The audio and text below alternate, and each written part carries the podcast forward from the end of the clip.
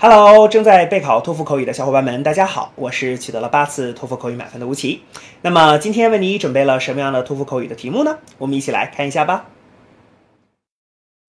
There can be several advantages to spending time living in another country.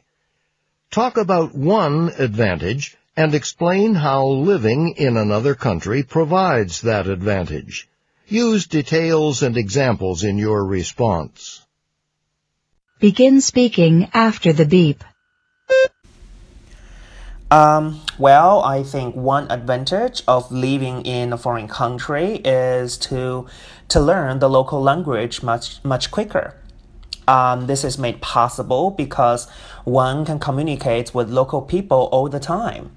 So he can learn some new words um, and some very useful expressions. And also through this practice, one can actually become more fluent. So um, he can speak much better. And besides, this person can also watch a lot of TV shows in the local language. And this also helps him to practice his listening. Therefore, I think a person can learn the local language much quicker when living in foreign country. 好的，那么以上呢就是我们今天啊所给出的这段满分回答。接下来需要屏幕前的你做些什么呢？那就是要跟读和模仿这段录音，放一句录音，跟读模仿一句，再放一句录音，再来跟读模仿一句啊！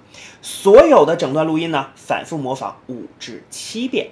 这样的话呢，相信屏幕前的你就可以掌握其中的单词、短语和句型。那么持之以恒的话呢，我其相信在你的托福口语考试当中，你就会把这些单词、短语和句型自如的、流利的应用出来。那么。我觉得你离托福口语的高分就不再遥远了。